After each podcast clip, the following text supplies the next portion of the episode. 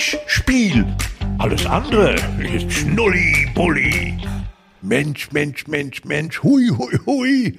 Was war denn da los am Wochenende? Ja, in der ersten Liga. Wer wird Meister? Wer steigt ab? Aber nicht nur da. Liga übergreifend sozusagen. Horror. Zweite Liga, dritte Liga. Ja, ja, ja, richtig. Ich habe immer noch Puls, Werner. Normalerweise kennen wir den Begriff Herzschlagfinale. Das waren jetzt am Wochenende unzählige Herzschläge und jede Menge Finals. Ja, und in, in unterschiedlichen Herzen natürlich vor allem.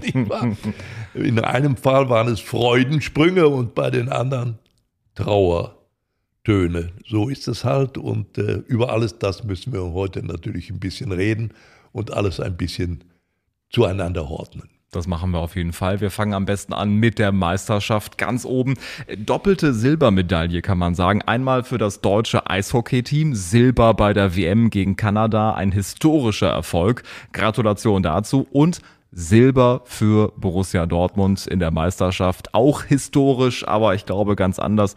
Das war schon unfassbar bitter. Ja, da kannst du sehen, äh, der Silberkurs äh, ist äh, an der Börse sicherlich auch sehr unterschiedlich. In einem Fall äh, gefühlt wie Gold, muss man sagen. Ich glaube, seit über drei, 70 Jahren hat keine deutsche Eishockeymannschaft mehr bei einer solchen internationalen Mannschaft eine Medaille gewonnen. Da kann ich mich nur anschließen. Also, ja, ich bin ja nicht äh, sozusagen ein ausgemachter Fan des schnellen Pucks, ja das geht mir alles zu schnell, so schnell kann ich gar nicht flogen auf dem Eis. Aber nein, muss man tatsächlich sagen. Und dann im Finale gegen Kanada. Ja, mehr geht ja gar nicht. Und da haben sie sich wunderbar verkauft und äh, nee, Kompliment. Rundherum. Und vor allem auch im Halbfinale gegen die USA in der Verlängerung. Das war schon sehr, sehr ansehnlich. Wir sind heute in der Stadt, die immer schwarz-gelb trägt, mitten in Dortmund im Fußballmuseum. Heute ist der Schwarzanteil hier aber deutlich höher als sonst. Kollektiver Trauerflor über der Stadt. Ja, du, ich habe es äh, persönlich äh, tatsächlich auch als sehr angenehm empfunden, aber erst am nächsten äh, Morgen, am Pfingstsonntagmorgen, musste ich sehr früh eine Reise antreten, ja, in den hintersten Osten der Republik nach Greifswald. Du, um 5 Wann bist du losgefahren? Ja, um 5 Uhr 20 so ungefähr. Ne? Und ich musste auf die, nicht auf die Bremse, im Gegenteil, ich musste aufs Gaspedal treten, aber es war nichts los auf den Start. Ich habe auch keine Schnapsleiche mehr gefunden. ne? Also die waren alle am Ende ziemlich ja. äh, geschlagen und ja, das war schon verdammt bitter. Und, und du hattest sonst vermutet, dass die alle noch feiern, ne? dass es eine richtig, richtig lange Nacht wird, weil normalerweise, wenn der BVB Meister geworden wäre, um 5.20 Uhr Werner, dann äh, hätten die alle Kopf gestanden. Ich glaube, dann wäre selbst Jürgen Klopp noch eingeflogen. Ja, ich sag so, mein Gott, was war nicht hier alles vorbereitet in Dortmund, ja. Die ganze Stadt die Stadtverwaltung. Es war ja alles im kleinsten ge geplant, der große Umzug, ja. Und da ist ja eine Menge vorzubereiten. Ne? Also wenn so ein, so ein Triumphzug dann da durch die Straßen fährt, Hunderttausende stehen an den Rändern und so weiter. Da muss die Polizei mitspielen, spielen, die Stadtverwaltung und alles Mögliche. Alles war bis auf den Punkt vorbereitet, weil im Prinzip konnte sich ja keiner vorstellen, dass da noch was schief geht. Ich sage ganz ehrlich, ich konnte es mir auch nicht vorstellen. Nee, ich habe es dem Team von Edin Terzic auch so gegönnt, muss ich sagen. Ich habe äh, ebenfalls gehofft, dass sie es packen und es sah ja so hervorragend aus, vor allem mit dem vorletzten Spieltag, wo der BVB sich nochmal vorbeischieben konnte an den Bayern. Und wir müssen festhalten, CSU-Chef Markus Söder hatte recht, hatte leider recht aus Ruhrpott-Sicht mit dem Satz, der BVB ist zu doof, Meister zu werden. Zitat, Zitat, kommt nicht von uns. Ehrlich gesagt, für mich auch undenkbar vor dem Spieltag. Ein ganz, ganz böser und bitterer Satz, der eben jetzt wahr geworden ist. Ja, natürlich, es war ja so. Und man muss ja auch nochmal dran erinnern, Mainz 05, da muss ich dir ehrlich sagen, äh, ich glaube, am Spieltag vorher waren die doch zu Hause abgefiedelt worden vom VfB Stuttgart. Richtig. Äh, und da hatte ich den Eindruck, Nee, aus dieser Mannschaft ist der Geist entwichen. Da ist keine Spannung mehr drin. Es ging ja für die um nichts mehr. Ja, und dann hast du gesehen, wenn es um nichts mehr geht, plötzlich führen die 2 zu 0. Na, wie ist sowas möglich? Und äh, ich hatte gleich den Eindruck, als der Elver verballert wurde, na, man muss ja wirklich sagen, der, das war ja quasi so ein Schüsschen, was der da losgelassen hat. Und ja, da fing der schon an.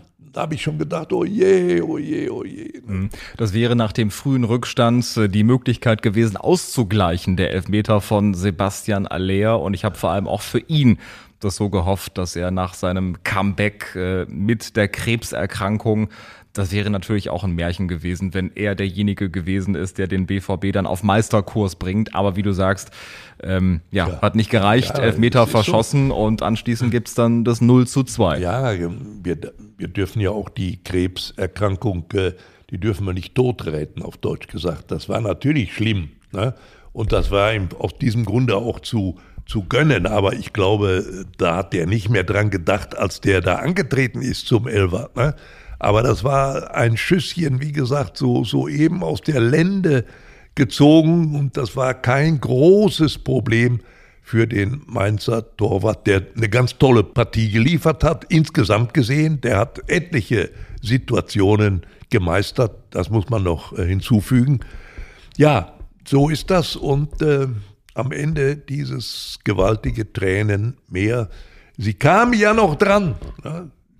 Sie machten ja noch den Ausgleich, das 2 zu 2. Und dann guckst du auf die Uhr und die Frage ist, wie lange ist denn noch? Wie lange ist denn noch? Kommt denn noch ein Türchen? Äh, sie brauchten ja ein Türchen und äh, äh, die Dramageschichte mit den Bayern in Köln, das kam ja noch dazu. Die machen tatsächlich noch den Ausgleich, die Kölner, durch diesen Strafstoß. Und äh, ja, der war ganz anders geschossen als der von Haller. Ne? Der war nichts zu halten. Das war der Ausgleich so. Und dann dieser enorme Druck für die Bayern. Die, die mussten ja auch ein Tor machen. Ja, und was sagst du dann? Ist dann kommt Jamal Musiala. Ja, ja, ist das Schicksal, ist das letztendlich das sprichwörtliche Bayern-Glück, das sie immer wieder mal hatten in entscheidenden Situationen. Da kommt dieser junge 20-Jährige daher und holt einen Schuss aus dem Sprunggelenk. Nicht wahr? Es war ein Wahnsinnsding. Ne? Hinten an dem Pfosten und der hat sich unglaublich gestreckt, der Kölner Tieper, aber da konnte er nichts mehr halten. Das war in der 89. Minute das 2 zu 1 und ja, und von da an war das Drama auf dem Höhepunkt eigentlich. Ne? Ja, was willst du jetzt noch beschreiben? Ne? Ja, und Bayern zum elften Mal deutscher Meister, zum elften Mal in Folge, das muss man sich erstmal auf der Zunge zergehen lassen, was das für eine Serie ist und äh, trotzdem drumherum sehr, sehr viel Theater, darüber sprechen wir jetzt gleich. Vielleicht nochmal ganz kurz äh, zum BVB. War das diese berühmte Meisterflatter? Das war, glaube ich, so extrem so deutlich ähm, und vor allem auch so knapp äh, wie in dieser Saison, glaube ich, noch nie gewesen. Denn äh, Schalke 04 hat zum Beispiel 2007 mit Mirko Slomka, du warst live dabei im Stadion äh, am vorletzten Spieltag gegen den BVB die Meisterschaft ähm, verspielt mit dem 0 zu 2, muss man sagen. Aber sind das diese Momente, wo eine Mannschaft dann irgendwann doch Druck verspürt? Denn ich habe die Woche davor gedacht, jetzt ist doch alles klar, der BVB gegen Augsburg, ja, ja. das war eine ganz, ganz eindeutige Vorführung. Ja, und äh, das war ja ebenfalls so, dass der Ball auf dem Punkt lag, Matchball im Prinzip an Bayern vorbeiziehen nach äh, der Niederlage gegen Leipzig. Da hätten sie auch Nerven zeigen können. Haben sie nicht. Warum haben sie am Samstag Nerven gezeigt? Ja, das ist genau der entscheidende Punkt. Wir beide stecken nicht im innersten Kern dieser Mannschaft drin. Man weiß es nicht. Ich weiß auch nicht. Ich glaube, der hat im Prinzip nichts anders gemacht wie vorher auch, der Terzic. Das wäre nicht klug gewesen. Ne? Da irgendwie eine besondere Spannung aufzubauen, das geht ja dann oft ins Gegenteil. Ja, sondern äh, ich glaube, der hat ein ganz normales Trainingsprogramm abgefahren und natürlich wussten die Spieler, worum es geht. Aber plötzlich, da war nicht mehr dieses Tempo in dieser Mannschaft drin nicht mal diese gefährlichen Flankenläufe und so weiter und diese gefährlichen Pässe in den Strafraum, die hat man dann nicht mehr gesehen. Mainz hat einen tollen Vor äh, Torwart gehabt, aber auch insgesamt eine wunderbare Abwehr. Die haben das exzellent vorgetragen. Bis zum Ende, ja, gut, das 2 zu 2 war ja auch ein bisschen Glück noch. Der Schuss von Süle wurde ja noch abgefälscht zum 2 zu 2, aber es hat am Ende dann tatsächlich nichts mehr genutzt. Die, die Bayern hielten dann die Schale wieder mal hoch. Es hat nichts genutzt und am Ende punktgleich. Die Bayern und der BVB punktgleich. Nur das Torverhältnis hat am Ende den Ausschlag gegeben. Das war schon, ja, sehr, sehr bitter aus Ruhrpott-Sicht. Das müssen wir so festhalten. Und äh, in diesem ganzen Spektakel kommt dann kurz nach Abpfiff die Meldung, Oliver Kahn und Hassan Salihamidzic werden entlassen kam das schon mal vor bei einer Meisterschaft, im Prinzip drei Minuten, nachdem sie den Titel klargemacht haben. Ich glaube, auch das ist ein Novum in der Fußball-Bundesliga. Ja, das ist mit Sicherheit ein Novum und ich glaube, wir, dieses Thema wird uns äh, auf den Sportseiten in der nächsten Zeit noch ein bisschen beschäftigen. Es war ja schon merkwürdig, dass Kahn nicht im Stadion war in Köln. Ne? Und alle rätselten, hat er jetzt eine tatsächlich eine Grippe oder eine Erkältung oder so. Das wurde ja ein bisschen vorgeschoben. Nein, das war es nicht. Heute wissen wir etwas mehr. Und das ist, das ist, äh, also ich sag mal, das wird einen Shitstorm auf, auslösen, glaube ich. Und das ist kein, wie soll ich das nennen, kein ehrenvoller Abschied dieser Saison, ähm, dass man dem Vorstandsvorsitzenden regelrecht verbietet, dem Spiel beizuwohnen. Das ist ja, und da hat der Salihamidzic ja noch Glück gehabt, der war ja dabei und ich sehe ja noch diese Bilder, wie der bei dem Tor von Musiala da hochstrammt, wie ein, wie ein Springmops, nicht wahr? ging der in die Luft und äh, ja, ja. da, habe ich schon gemerkt, also der hat schon noch eine Beziehung zur Mannschaft, ne, ist klar, aber hat ihm auch nicht geholfen. Ja, ich glaube, kurz nach dem Spiel gab es so eine Szene, da sah man den, den Präsidenten dann äh, mit Salihamidzic äh, zu diskutieren. Auf dem, das sah nicht so freundlich aus, äh, so mit den Händen, wie die da gewegelt haben. Also da habe ich mir schon gedacht, oh, oh, oh, oh. Ne? Wahrscheinlich O-Ton, siehste, wir sind doch Meister geworden. Warum habt ihr uns entlassen? So wirkte das im Gespräch ja, mit Herbert Heiner. absolut so, bin ich völlig deiner Meinung. Und ja, heute wissen wir, es hat äh, beide erwischt und äh, ja, Dazu gibt es jetzt ja natürlich auch Einlassungen von der ESA-Seite und ich glaube, Kahn ist noch relativ ruhig. Ich habe von dem noch nichts gehört. Er will sich ja jetzt mit den Bayern-Spitzen, will er sich treffen. Ich weiß nicht, was er da jetzt noch dran ändern will. Ich glaube, das wird nicht gelingen. Ne? Und äh, wenn ich das, was zu lesen war heute Morgen, zum Beispiel aus dem Mund von Uli Hoeneß, zusammenfasse, dann glaube ich, ist es so, man hat ihm im Prinzip vorgeworfen, er hatte keine innere, echte Beziehung zu diesem Verein, zur Geschäftsstelle nicht, zu den Fans möglicherweise auch nicht. Die haben ja längst einen Favoriten sozusagen schon mal inoffiziell ausgeguckt. Der ist es dann jetzt auch geworden. Der ehemalige Finanzvorstand der Bayern, der hat das wohl besser verstanden, ne? einen eine, eine äh, Kommunikation mit den Fans, auch mit den Ultras irgendwie zu pflegen und aufzubauen. Das erwartet man von einem Vorsitzenden. Ne? Du kannst da nicht sozusagen der Macker auf der großen Bühne spielen und sich abschotten. Das hat nicht funktioniert. Erst, erst recht da nicht, wenn der Hönes recht hat mit seiner Vermutung, er habe sich mit äh, Beratern von außerhalb der Vereinsszene umgeben. Ne? Also das ist ihm nicht gut bekommen. Und der Nachfolger Jan Christian Dresen, der bei der Pressekonferenz, was ich sehr erstaunlich fand, gesagt hat, ähm, ich bin ja schon zehn Jahre im Unternehmen. Zitat.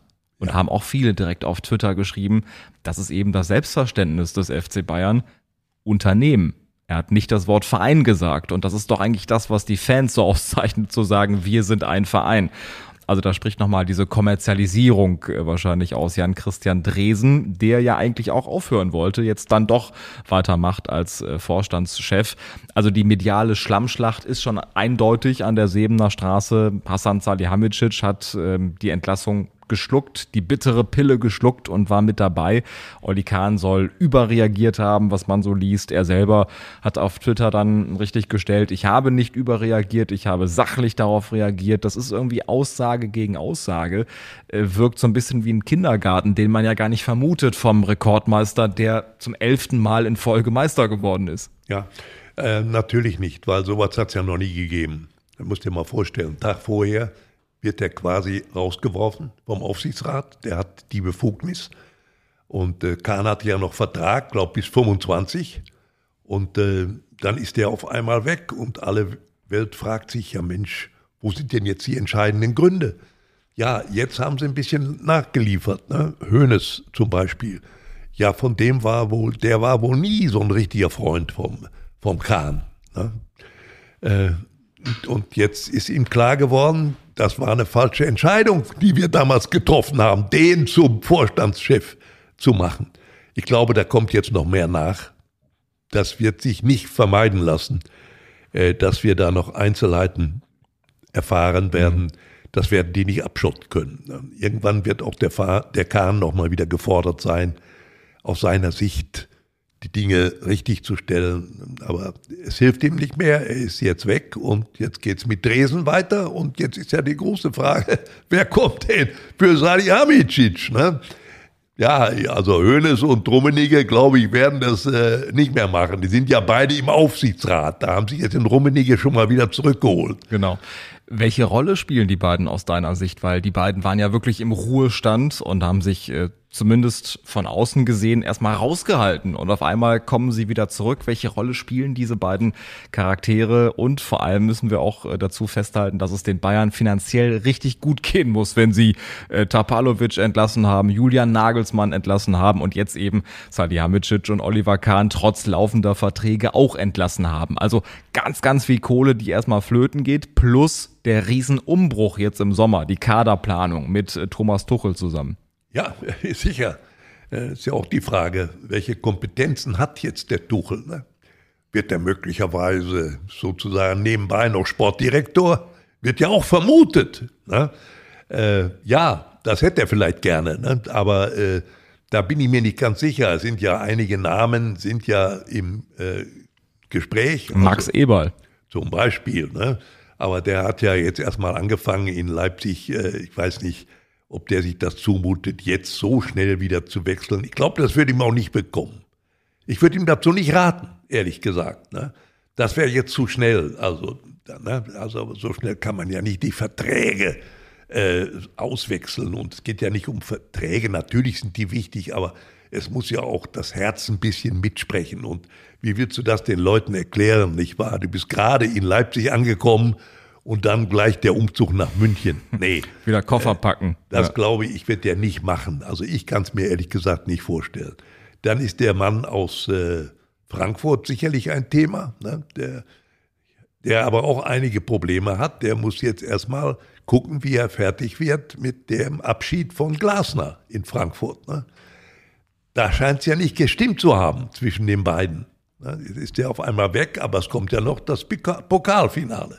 Und je nachdem, wie das endet, wird der Abschied auch nochmal problematisiert. Da bin ich ganz sicher in Frankfurt. Genau, jetzt am kommenden Samstag das Pokalfinale ja, ja, Leipzig sicher. gegen Frankfurt. Ja, und wenn das in die Hose geht für Frankfurt, dann ob dann Herr Krösche so ganz äh, heil da herauskommt, müssen wir auch mal ein bisschen abwarten. Ja. Also eine große spannende Frage, wer wird es denn dann bei Bayern machen? Der eine oder der andere oder vielleicht kommt noch ein ganz neuer. Sie wollen ja ganz hoch ansetzen bei der Neubesetzung dieses wichtigen Postens. Wer kommt für Salihamidzic?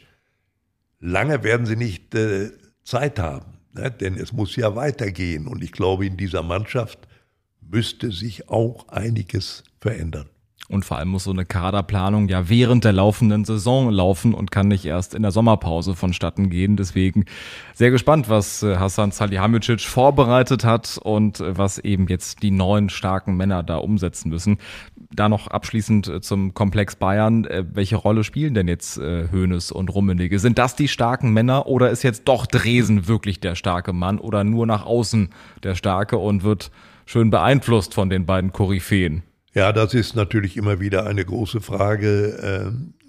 Ich glaube, ganz ohne Uli Hoeneß wird es wohl nie gehen bei den Bayern. Der hat ja auch sich gemeldet als Nagelsmann sozusagen dann gefeuert wurde.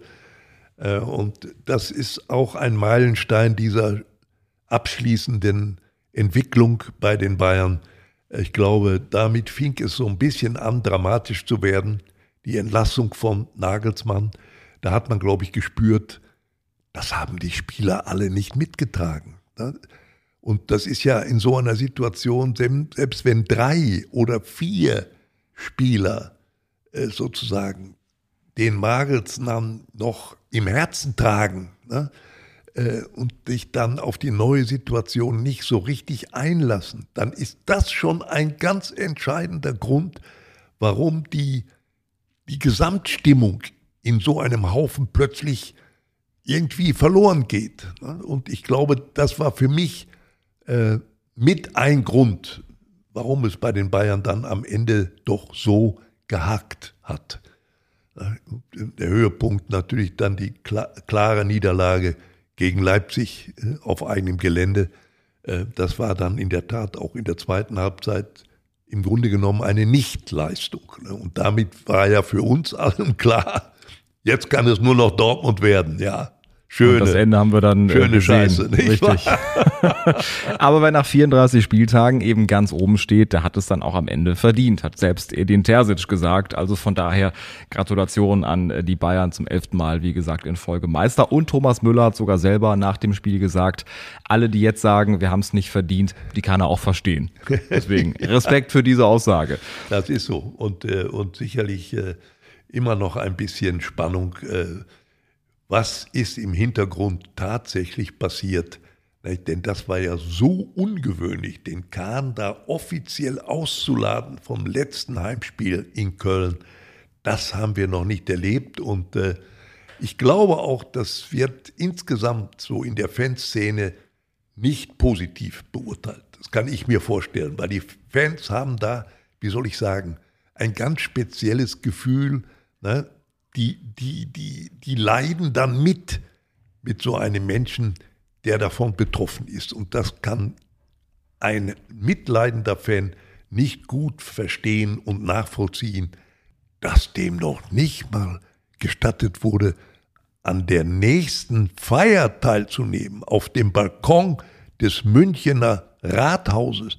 Das ist schon eine verdammt harte Maßnahme gewesen. Ja, die Fans werden es mitfühlen, weil sie empathisch sind und weil Olli Kahn natürlich auch ein Bayern-Gesicht ist, eine Bayern-Legende ist. Der Bayern-Torwart schlechthin, unfassbar erfolgreich mit den Bayern gewesen, eben auch dieses Mir San Mir ja auch verkörpert hat. Absolut, und deswegen ja. ist er ja nicht irgendjemand, der jetzt mal kurze Zeit Vorstandschef gewesen ist. Ja. Ich glaube, das äh, hat man auf jeden Fall vermissen lassen an dieser Stelle.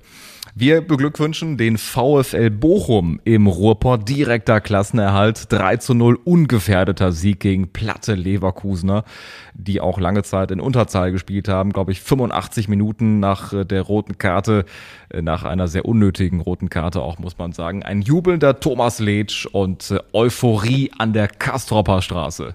Ja, absolut verdient, kann ich nur sagen. Da schließe ich mich an.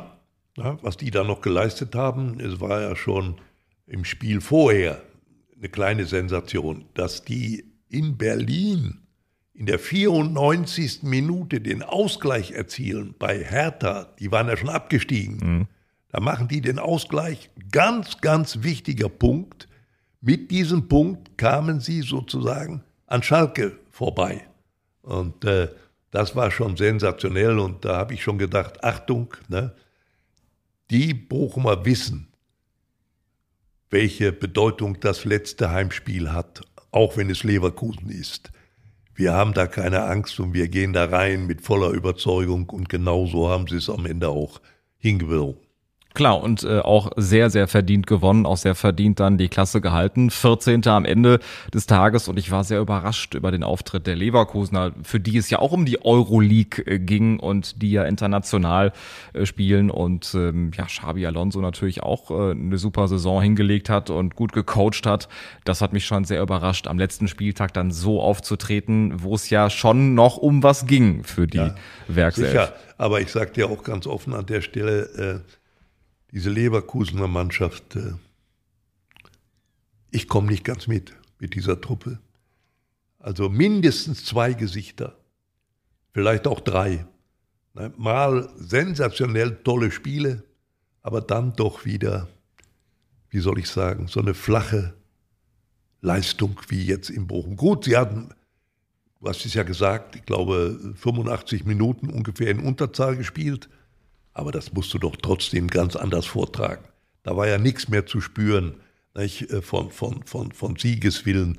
Das war fast, äh, will ich sagen, im, im Abschiedskampf, äh, der ja auch noch eine Rolle gespielt hat, schon ein bisschen verdammt leichtfertig, wie die sich da haben gehen lassen in Bochum. Hm.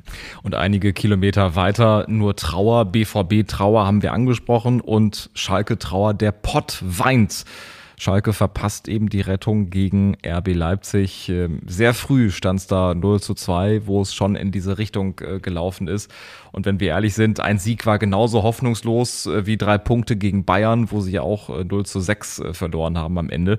Und der S04 hat leider nach einer miserablen Hinrunde und nach einer fantastischen Rückrunde dann eben das nicht gepackt. Ein Riesen-Comeback, muss man sagen, dieser Truppe. Wir haben es mehrmals hier bei Handspiel schon gesagt. Ein Riesen-Comeback des Teams von Thomas Reis. Aber die Punkte hat man eben zwischendurch liegen lassen. Ne? Am Anfang in den ersten Spielen oder auch teilweise jetzt in der Rückrunde, wenn ich beispielsweise an Hoffenheim oder Eintracht Frankfurt denke. Du warst ja live dabei. Ja, sicher, das ist, leider so.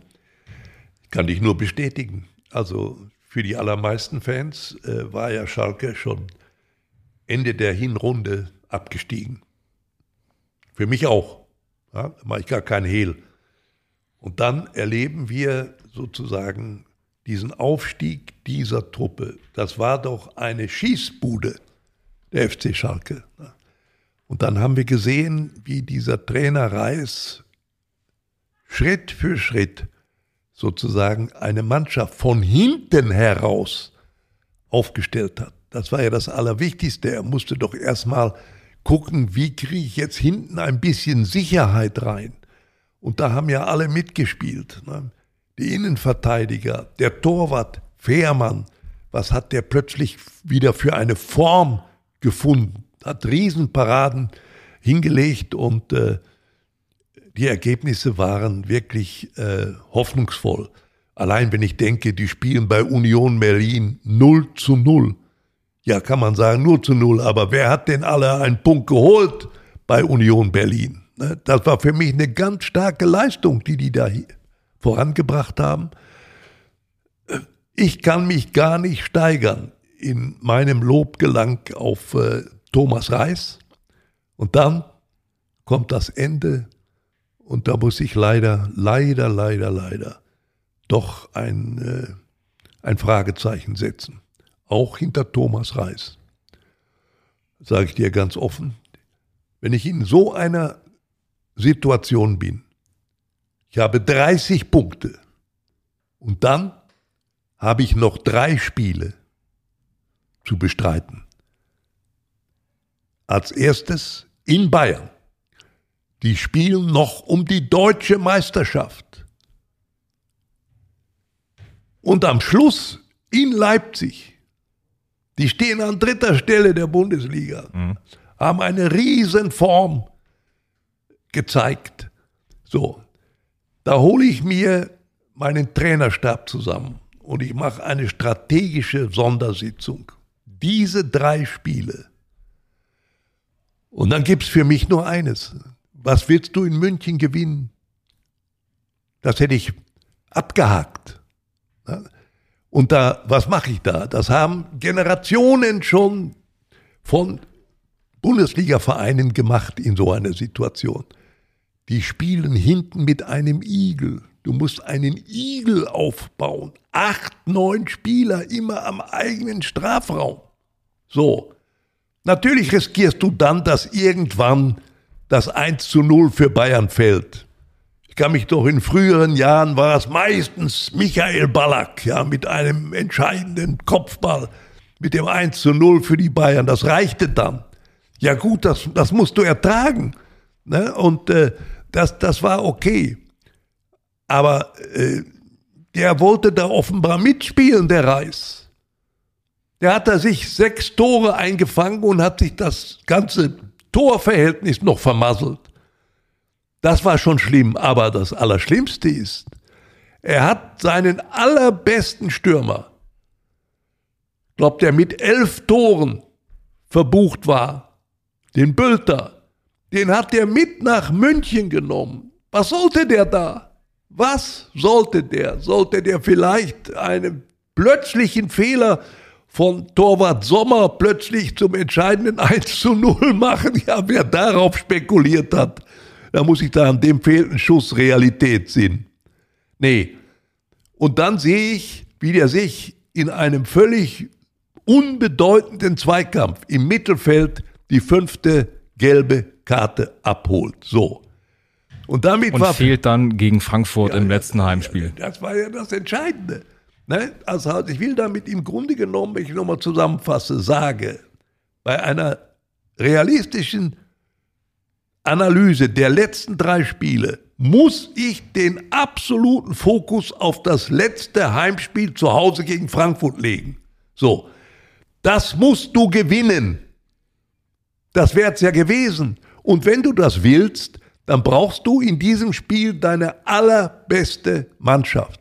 Und die hatte er nicht mehr, weil Bülter nicht gespielt hat mit seiner fünften gelben Karte. Ich war im Stadion und äh, sagt dir, ich kann auch nicht beweisen, dass die da mit Bülter vielleicht gewonnen hätten. Aber das wäre ein Ausrufzeichen gewesen. Die Frankfurter waren zu schlagen. Die haben ja trotzdem noch 2 zu 2 gespielt. Ich weiß gar nicht, wie die das gemacht haben. Ja gut, Terodde kriegte in der ersten Minute den, Gall, den Ball irgendwie an den Kopf und von da aus fand er den Weg ins Tor. 1 zu 0 Schalke. Aber ich sage dir auch ganz offen, nachdem das gefallen war, hättest du Terodde rausnehmen, nicht nur können, müssen. Der hat keinen einzigen Zweikampf mehr gewonnen. Der hat keinen Ball vorne festgehalten. Der hat nur noch gehadert mit dem Schiedsrichter. Und das ist ihm nicht bekommen und äh, ja, dann war er dann auch noch gelb gesperrt im Finale Spiel in Leipzig. Nein, das war ganz enttäuschend. Das Tor hat er gemacht, okay, aber dann war er raus. Er war, äh, Schalke spielte ohne, ohne Stürmer im Prinzip. So, natürlich muss man fairerweise sagen, hätte Schwolo das erste Tor natürlich verhindern müssen. Das war so. Ne? Das war ein Schuss von dem äh, Kolo Muani. Äh, ja, äh, den hat er abgezogen. Dass der reingehen würde, hat er selber nicht geglaubt. Aber das war wieder so ein, so ein Eierding von, von Schwolo. Das ist so. Äh, wenn wir bei dem sind, dann muss ich sagen, der kann einem wirklich leid tun. Der ist in dieser Saison zweimal abgestiegen. Der gehört ja rechtemäßig noch zu Hertha BSC. Genau, ja. Die sind abgestiegen und jetzt mit Schalke nochmal. Ich kann nur hoffen, dass der noch einen ordentlichen bürgerlichen Beruf hat nebenbei, ja, wo er dann nochmal unterkommen kann. Also ich sage das ohne Häme, es tut mir einfach leid. Dass der das nicht gewollt hat, ist natürlich klar. Aber das war nicht das erste Eierding, was, was der dann verschuldet hat. Ne? Ja. Auf jeden Fall muss er gucken, wo er unterkommt. Äh, der Weg geht zu Ende. Also Schwolo ist ebenfalls äh, dann weg, wird den Verein verlassen. Ebenfalls Simon Terodde, Jens Kraus, Frei, Balanta, Uron, Yoshida und Kral. Die sind auf jeden Fall weg. Dann muss Schalke gucken, wie stellen wir uns auf für die kommende Saison. Ralf Fährmann soll die Nummer eins sein, ist geplant. Zur wichtigen Achse gehört auch Sebastian Polter. eingeplant sind von den ausgeliehenen Florian Flick, Marvin Pieringer. Vielleicht gibt's noch Hoffnung bei Marius Bülter und Rodrigo Salazar. Für die beiden kam noch kein neues äh, Angebot herein, keine Anfrage. Und äh, Vandenberg, Skarke, Kaminski, da gibt's auch noch Gespräche. Bei Kaminski soll es auch unterschriftsreif sein. Also Schalke bastelt gerade an der Mannschaft für die zweite Liga. Ja, ja. Du, äh, das wird, äh, das wird eine, eine Diplomarbeit, diese Bastelei, die da jetzt vor sich haben. Also das ist schon eine ganz entscheidende Frage. Also äh, natürlich wollen alle gleich wieder aufsteigen. Ne? Ja, Hustekuchen. So einfach wird das nicht gehen. Du musst jetzt erstmal eine schlagfertige Truppe zusammenkriegen. Natürlich in der Bundesliga ist es so, man, man entdeckt ja, entdeckt ja ständig immer neue, neue Problemecken. Ne? In der Bundesliga. Wer freut sich denn wirklich im Oberhaus über Darmstadt? Wer freut sich über Heidenheim? Das ist ja unglaublich. Ne? Da haben wir heute erfahren, Heidenheim hat noch keine 50.000 Einwohner.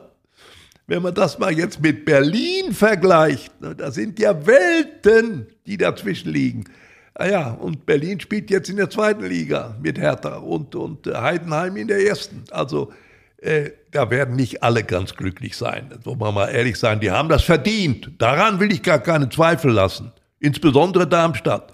Die haben ja die zweite Liga im Prinzip von, von außer Haus, haben die sind die da durchmarschiert. Das ist schon in Ordnung. Aber es geht ja, wenn es um die Bundesliga geht, auch um potenzielle wirtschaftliche Gewichte.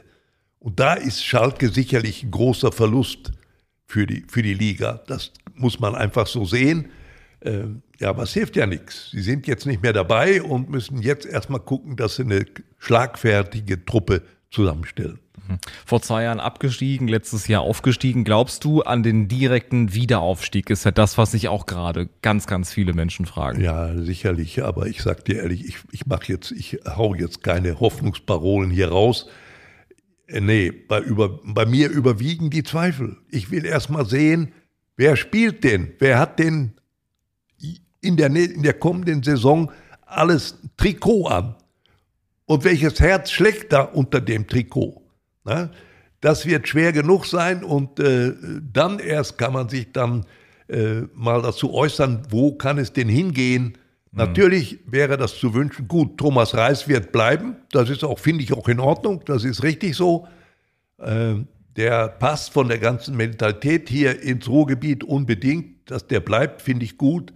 Aber die Aufgabe wird nicht leichter, auf gar keinen Fall. Mhm. Und man muss auch versuchen, diese Mentalität, diese Moral aus der Rückrunde mitzunehmen in die neue Saison. Wie gesagt, eine Achse soll ja bestehen bleiben von dieser Mannschaft. Das ist, glaube ich, ganz gut, denn wenn eine Mannschaft sich immer wieder zurückgekämpft hat, Nachspielzeiten ähm, ausgereizt hat, bis man dann doch gewonnen hat, äh, dann hat man, glaube ich, dann auch gemerkt, dass da einfach Feuer, Leidenschaft mit dabei ist, auch wie Simon Terodde auf der Tribüne in Leipzig mitgefiebert hat und unfassbar emotional gewesen ist. In seinem Fall hätte ich auch, ähm, ich weiß nicht, wie die Gespräche abgelaufen sind, wenn er von sich aus gesagt hat, ich will auf jeden Fall weg. Okay, Vielleicht hätte man ihm ja doch ein nettes Angebot machen können ja, für die zweite du, Liga. Ja, sage ich dir, ja, natürlich. Also für die zweite Liga hätte man ihm vielleicht ein äh, nettes Angebot, ein kleineres, ja. Äh, ich sag dir ehrlich, im Nachhinein steht für mich fest, der passte nicht in die erste. Ne? Also seine große Zeit war in der zweiten Liga immer, da hat er seine Tore gemacht und klar, könnte man ihn dann sicher vielleicht noch gebrauchen. Und äh, weil es ist ein Stürmer für die zweite Liga, ganz, ganz klar. Und ja. wenn ich dann höre, dass Alemannia Aachen aus der vierten oder Rot-Weiß Essen aus der dritten Liga ihn haben möchte, dann äh, ist er, glaube ich, in der zweiten bei Schalke möglicherweise vielleicht ein bisschen besser aufgehoben. Aber mal sehen, wo der Weg hingeht für Simon Terodde. Ich bin sehr gespannt.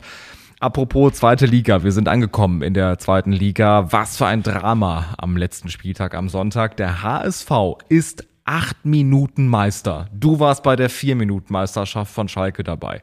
Es gibt einen Platzsturm äh, beim Spiel in Sandhausen. Der HSV feiert. 2 zu 1 äh, liegt Heidenheim zurück. 90. plus 3. 2 zu 2 Ausgleich von Heidenheim und 90. plus 9. Das Unfassbare tritt ein. Heidenheim trifft zum 3 zu 2 und Abpfiff in Regensburg in der 90. plus 15. Ja. Wahnsinn. Das war, glaube ich, auch die längste Nachspielzeit, die es im deutschen ja. Fußball gegeben hat. Und äh, Frank Schmidt, Trainer seit über 15 Jahren ja. in Heidenheim, der hat die Mannschaft von der Oberliga bis in die Bundesliga gecoacht. Ja.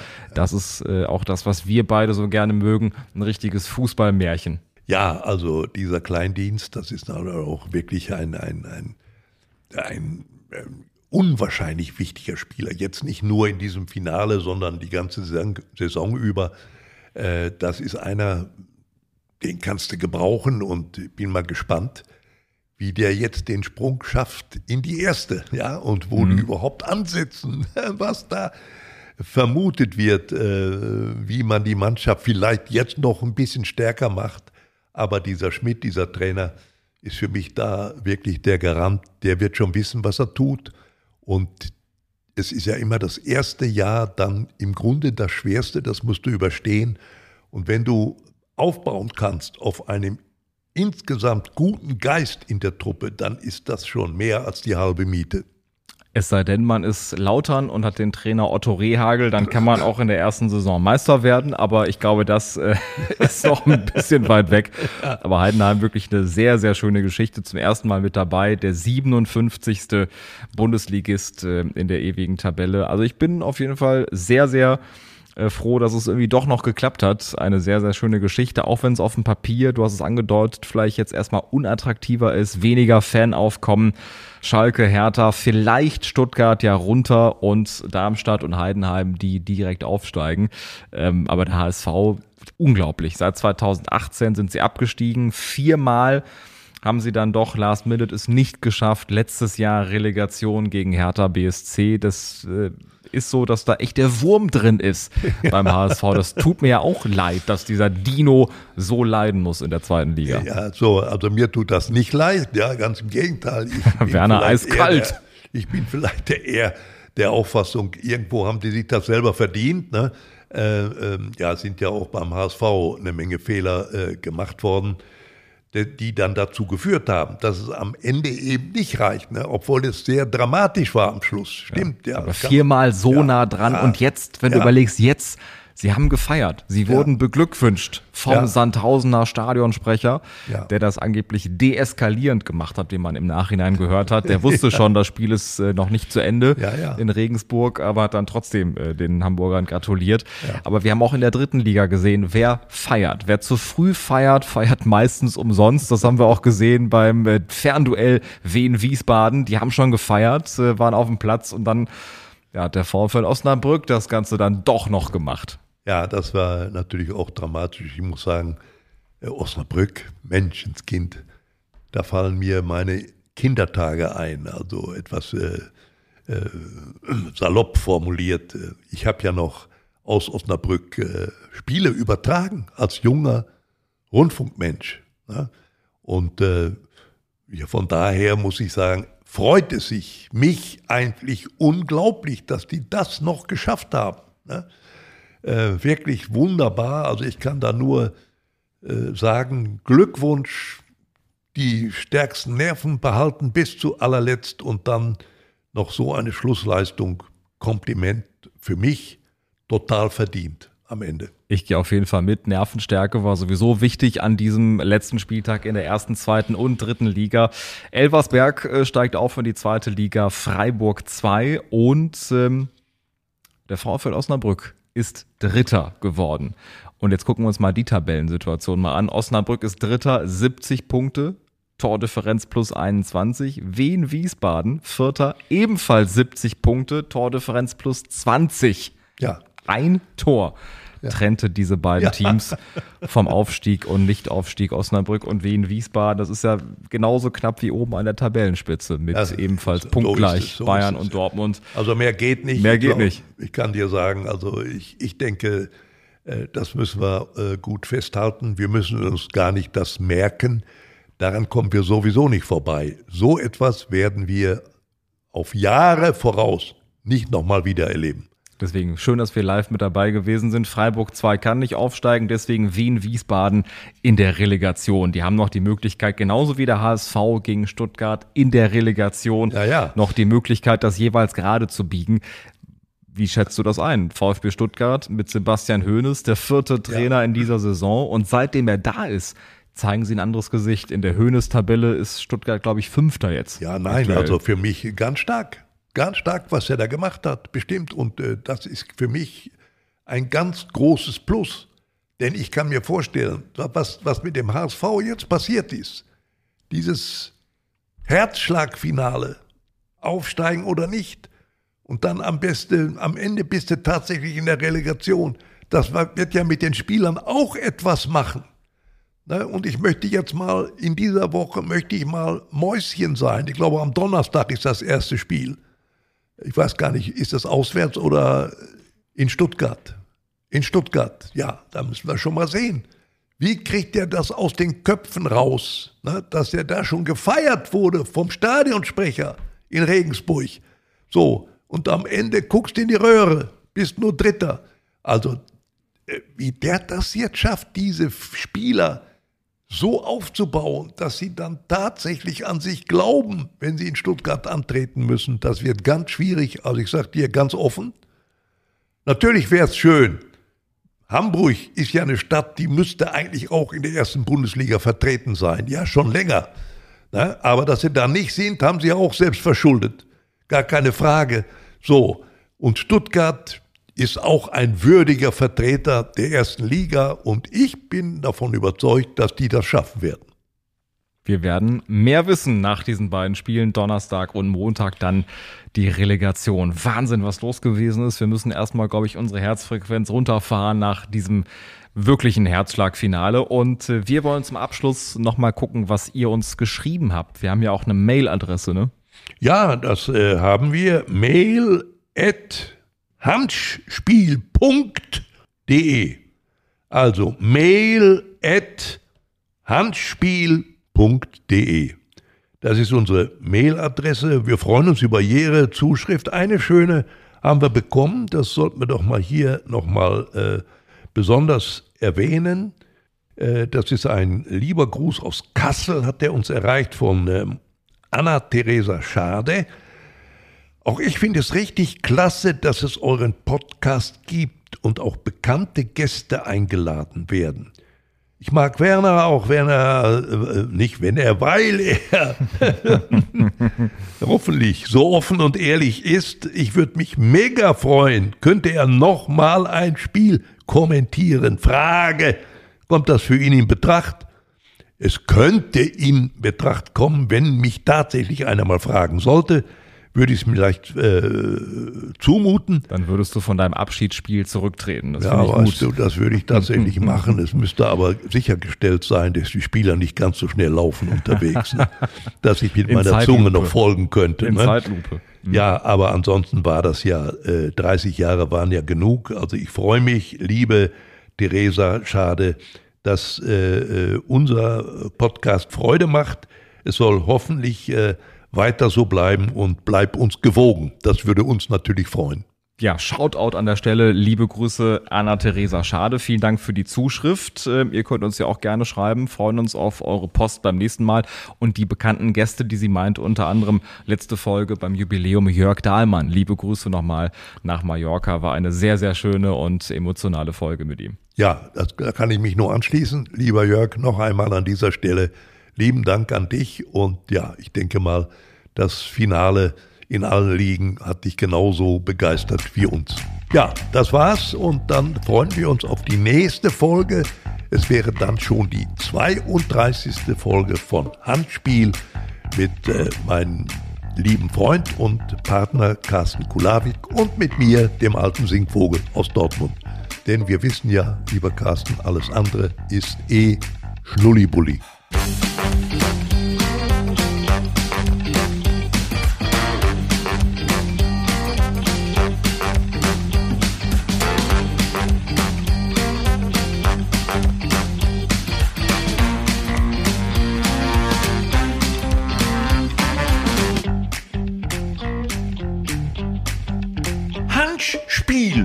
Alles andere ist Schnulli-Bulli.